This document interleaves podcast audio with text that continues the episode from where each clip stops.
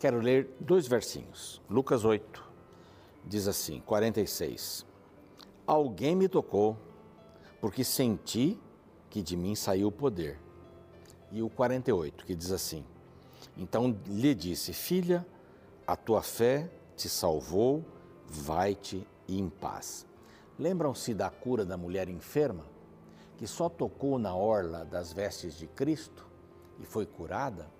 Ela passou por um momento difícil na vida, 12 anos sofrendo com uma doença, perdeu tudo que tinha, tentando conseguir médicos, remédios, procedimentos para ficar curada. E só pelo fato de tocar na orla da roupa de Cristo, ela foi curada. E Jesus diz assim: Alguém me tocou. A multidão estava ali pressionando Jesus. Como é que sabe, né? Alguém me tocou. E foi a mulher. Ela disse: Eu. Então vai em paz, filha. Vai em paz, a tua fé te salvou, tua fé te salvou. Precisamos desenvolver a fé. E o que é fé? Fé é conhecer, confiar e se entregar. Essa é a palavra de Deus. E este aqui é o programa Reavivados por Sua Palavra, que chega até você todos os dias, às 6 horas da manhã, pela TV Novo Tempo. Também chega pelo YouTube.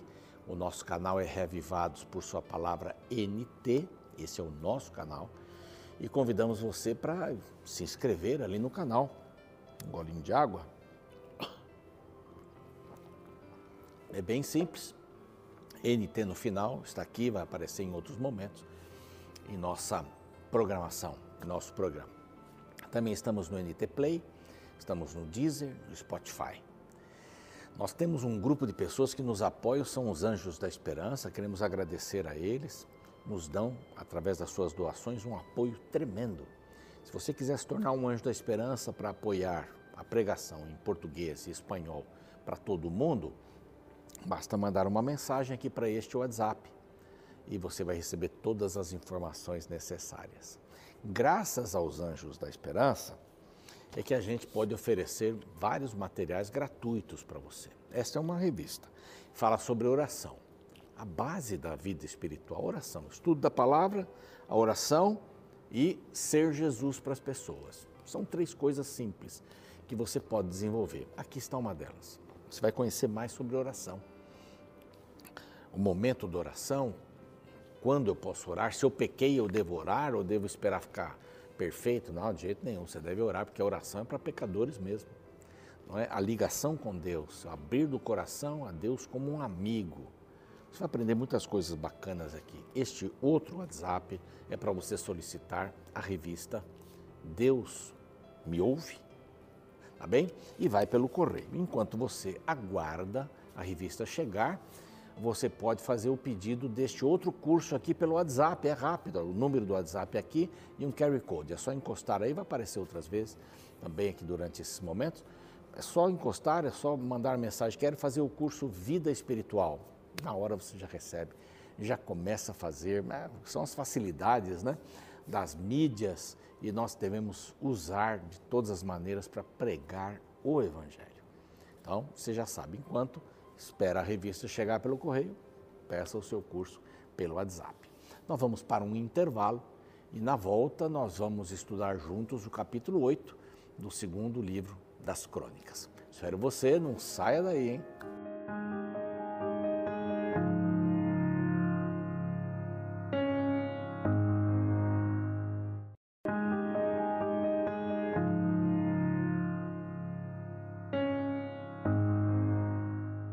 Pois bem, estamos de volta com o programa Reavivados por Sua Palavra aqui da TV Novo Tempo. Vamos agora passar pelo capítulo 8 do segundo livro das Crônicas.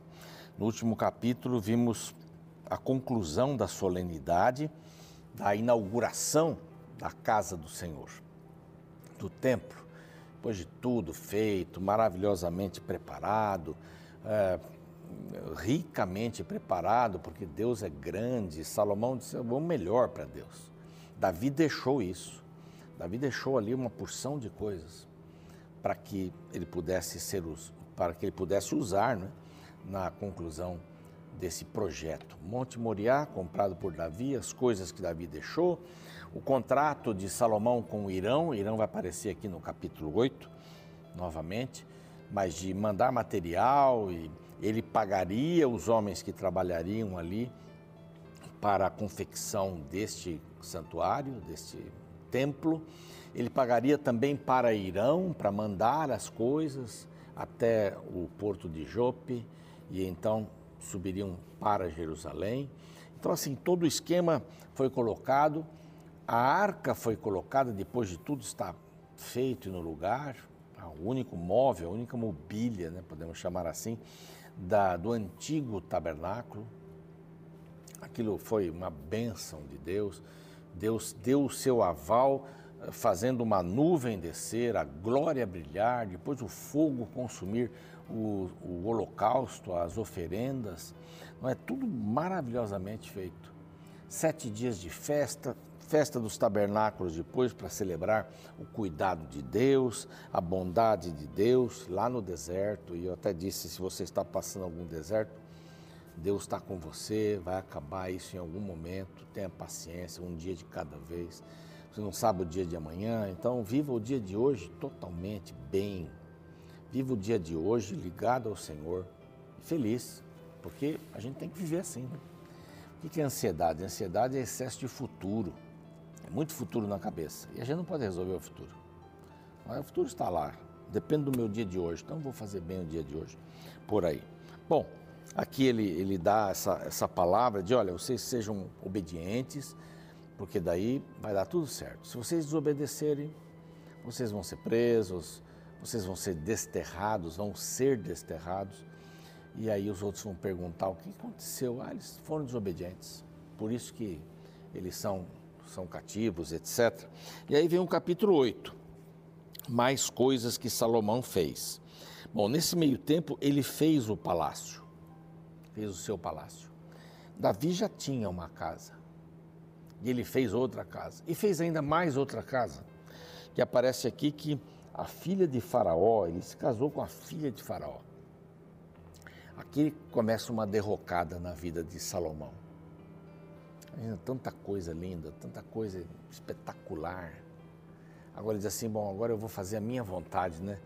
Bom, agora eu já fiz a vontade de Deus, eu vou fazer a minha vontade. Eu, há um tempo atrás, um rapaz me disse que, olha, eu me formei em determinada área, determinada carreira, porque o meu pai queria.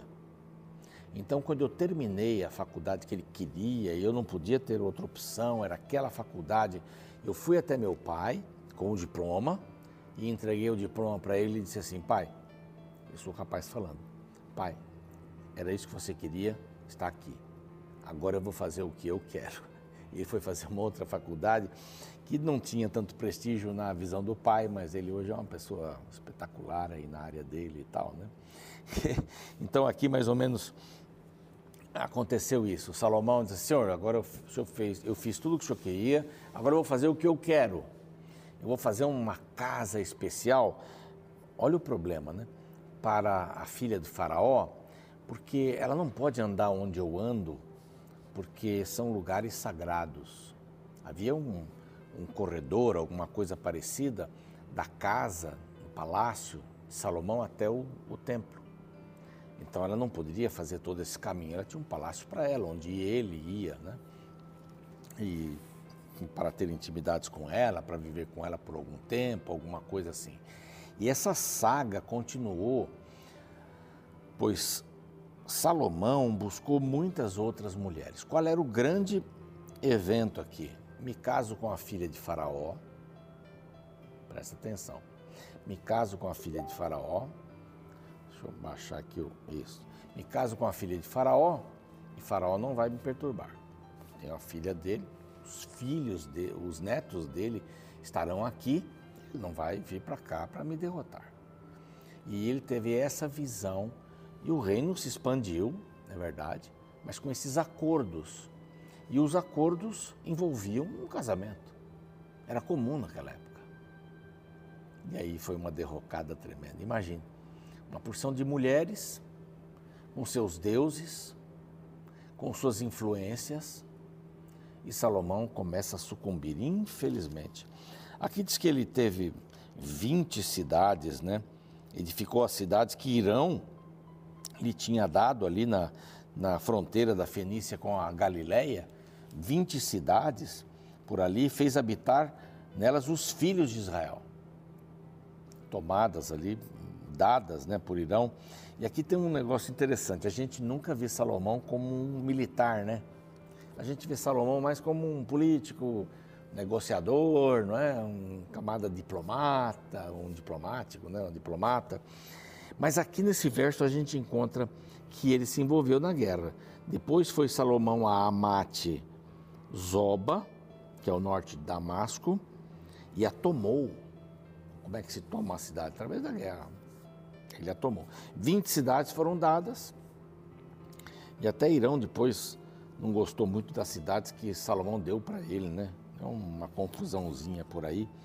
Mas também edificou aqui, vem outras cidades, mencionam é, no deserto, armazéns. É, edificou também Bet Horon, de cima, de baixo, cidades fortificadas com muro, portos, ferrolhos. E também foi, vai, vai criando cidades, né? cidades onde estavam os carros, os cavaleiros, os cavalos, e tudo que desejou, enfim, edificar em Jerusalém, no Líbano e em toda a terra do seu domínio. Ele fez tudo o que queria. Olha que impressionante. Não é? Além de tudo isso, ele teve ali o controle sobre os heteus, amorreus, ferezeus, heveus, jebuseus. Eles, ele, ele os colocou como trabalhadores forçados, mas os filhos de Israel, diz aqui no verso 9, não foram escravos por ele, mas foram comandantes, chefes, etc., principais sacerdotes, etc e 250 que presidiam o povo. Aí então aparece aqui a filha de Faraó, né, no verso 11. Ele fez uma casa para ela, colocou ali, porque santos são os lugares nos quais entrou a arca do Senhor. Então ela não vai passar por esse lugar, ele vai ter uma casa só para ela. Aqui você vê que, que ele dá um passo em falso. Porém, ele ofereceu sacrifícios ao Senhor sobre o altar, novamente que tinha edificado, diante do pórtico, não é isso, era um dever de todo dia e ele fazia isso, além disso, nos sábados, dias de festas da lua nova, festa dos pães asmos, festas de semanas e festas das semanas e dos tabernáculos, fazia tudo certinho. Mas ele começou a introduzir ali, pouco a pouco, a idolatria dentro do rei, mas continuava fazendo esses sacrifícios. Organizou os turnos dos sacerdotes, levitas, porteiros, aí o verso 14 falando sobre isso. Né? Investiu uh, na navegação, porque não era uma coisa assim uh, comum em Israel, porque eles não tinham fronteira com, com o mar. É? E ele conseguiu fazer esse tipo de coisa, navios aí junto com o Irão fizeram ali uma, uma, uma dobradinha, né? Ele pagava impostos, recebia impostos também dessa forma e tal. Mas o que, que a gente pode tirar aqui? Ele começou a dar um passo em, falto, em falso. Mas as coisas não acontecem de uma vez, né? Eu uma vez contei um momento lá, nós temos um momento infantil no culto, e eu contei muitas histórias lá já. Agora eu dei uma paradinha um pouco. Mas eu levei lá uma pessoa forte da igreja e levei uma linha e passei em volta dele uma linha e falei: Você consegue soltar? E ele, a garotada, oh, tá. Passei duas vezes ou três, consegue soltar? Pá, se soltou de novo. Aí eu passei três, quatro, cinco, seis, sete, oito, falei: Consegue soltar? E ele teve um pouco de dificuldade, mas eu falei: Não arrebenta, né? Também. Né? Mas ele teve dificuldade. Falei: Se eu passar mais 20 vezes, ele vai conseguir soltar? Aí a garotada: Não, não vai conseguir e tal. Então, mas é uma linha fina. Ah, mas passou várias vezes. Assim é o problema com a tentação, com o mal. Passa uma linha, você, ah, eu, eu consigo me soltar. Passa outra linha, ah, essa linha é muito fina, eu consigo. Mas se você passar várias vezes a linha fina no mesmo lugar, né, a sua força vai precisar ser muito maior para você romper. E o que acontece é que você não vai ter força para isso.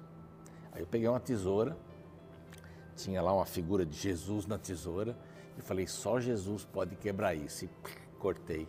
Aí demos uma tesourinha de plástico para cada um, né, que não tem corte, escrito Jesus. Ele pode quebrar quando a gente pede ajuda dele. Mas Salomão começou a dar uma volta aqui. Se casou com uma mulher, uma mulher do Egito que tinha os seus deuses. Quando o povo saiu do Egito, o Egito tinha mais de 400 deuses. O povo de Israel teve um problema de idolatria a partir do Egito. Saíram do Egito, mas o Egito não saiu deles, né? É, por aí. Então, cuidado na vida. Se há alguma coisa ruim, não dê o primeiro gole. Não dê o primeiro gole, não dê a primeira ah, inalada. Não faça isso. Garotada hoje fica em volta lá do narguile, põe lá chocolate, não sei o quê, mas tem álcool. Ah, mas é uma coisa inocente. Não dê o primeiro gole, você vai viciar. Álcool vicia, você sabe. O cigarro vicia, simples cigarro. E se for alguma droga ilícita, como é chamada, pior ainda, não dê a primeira tragada. Um, ah, mas eu consigo. Duas, três, quatro, cinco. Meu pai morreu com câncer do pulmão. Câncer no cérebro e no pulmão, por causa do cigarro. Sabe o que ele dizia? Quando os médicos falavam, não, o senhor tem que deixar de fumar. Não, deixar de fumar é fácil. Eu deixo a hora que eu quiser. Bom, além disso, é um vício químico, né? É um vício químico. Ele nunca conseguiu deixar de fumar. E morreu. Dois meses caiu na cama, novo, 53 anos. Nós éramos pequenos, tinha 16 anos, eu era o mais velho. Imagine, loucura da minha mãe trabalhar, dois empregos e a gente começar a trabalhar cedo e ir para a luta. Ir para a luta. Faculdade, como é que pagar a faculdade? É... Por causa de um vício, de um hábito ruim. Não dê a primeira volta, não deixe da primeira volta. E se estiver bem apertado, peça para Jesus. Peça a força do Senhor Deus, que vai ajudar você a vencer. Eu tenho certeza absoluta. Vai ajudar você a vencer. Bom, tantas coisas aqui feitas por ele, vai aparecer agora o último capítulo, que é mencionado aqui de Salomão. Depois nós já vamos partir para o filho dele, Roboão, quando houve a divisão do reino do norte e do sul, Israel e Judá. A gente vai relembrando essas coisas que nós vimos lá em Reis, que no capítulo 11, 12, 13, 1 Reis. Aqui. Amanhã nós vamos falar sobre a rainha de Sabá, né? Viajou 2.500 quilômetros, bastante, hein? 2.500 quilômetros no, no transporte da época, né? Para conhecer o rei Salomão. Vamos ver como é que foi esse encontro. Para aqueles que nunca ouviram, para aqueles que ouviram, vamos relembrar. Tá bem? Eu queria orar com você nesse momento, pedir a bênção de Deus, para que a gente nunca permita que o inimigo dê uma laçada com uma linha bem fininha. Esse princípio é ruim. Oremos. Pai querido, nós queríamos que o Senhor nos, gostaríamos que o Senhor nos desse uma sensibilidade muito grande para percebermos os caminhos ruins que estamos é, aceitando, enfrentando aqueles que podem ser evitados, Pai. Que o Senhor nos ajude a termos, além de tudo, capacidade de enxergar, capacidade de nos livrar também, de dizer não.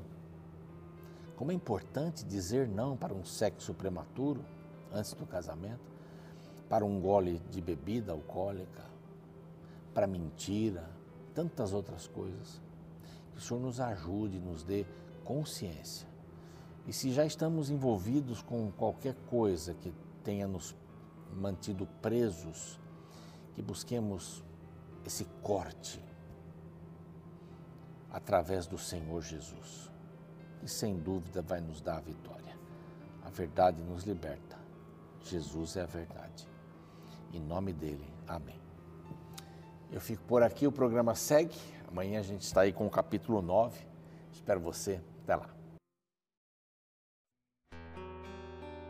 Esses dias fui chamado para aconselhar um casal de jovens que decidiram se casar. Eles se conheceram há pouco mais de três meses e no momento ambos estão desempregados. Particularmente não vi neles nenhuma estrutura, tanto física quanto psicológica, que justificasse um casamento. Com muito tato perguntei qual o motivo da pressa em se casar em tão pouco tempo. A resposta do rapaz foi surpreendente.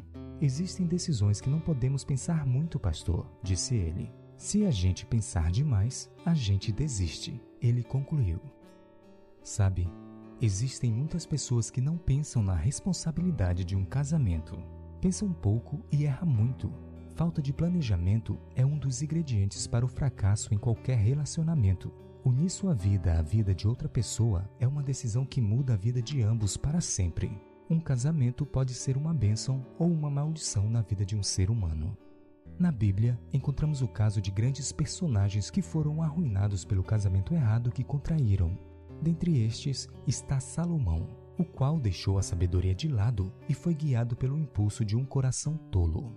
A Bíblia afirma que ele teve aproximadamente mil mulheres em seu harém além da quantidade de ir contra o que a Bíblia orienta sobre o casamento monogâmico, ou seja, um homem e uma mulher, Salomão também escolheu mulheres com visões de vida muito distintas das suas. Veja o que o verso 11 do capítulo 8 de 2 Crônicas revela sobre a escolha de uma de suas esposas. Salomão fez subir a filha de Faraó da cidade de Davi para a casa que a ela lhe edificara. Você lembra que os egípcios foram os responsáveis pela escravidão do povo de Israel durante vários séculos? Pois é, além deste histórico negativo, os egípcios tinham um estilo de vida muito diferente dos israelitas, principalmente no campo religioso. Eles eram politeístas, ou seja, adoravam a vários deuses cujos rituais violavam as leis da Bíblia, como sacrifícios de crianças e prostituição nos templos. Mesmo com diferenças tão gigantescas, Salomão se arriscou a tal união. E ele pagou caro. Ao longo do desenrolar de sua história, descobriremos como o grande rei sábio se transformou em um velho deprimido simplesmente por se desviar dos caminhos de Deus e por se arriscar a se casar de forma precipitada e impensada.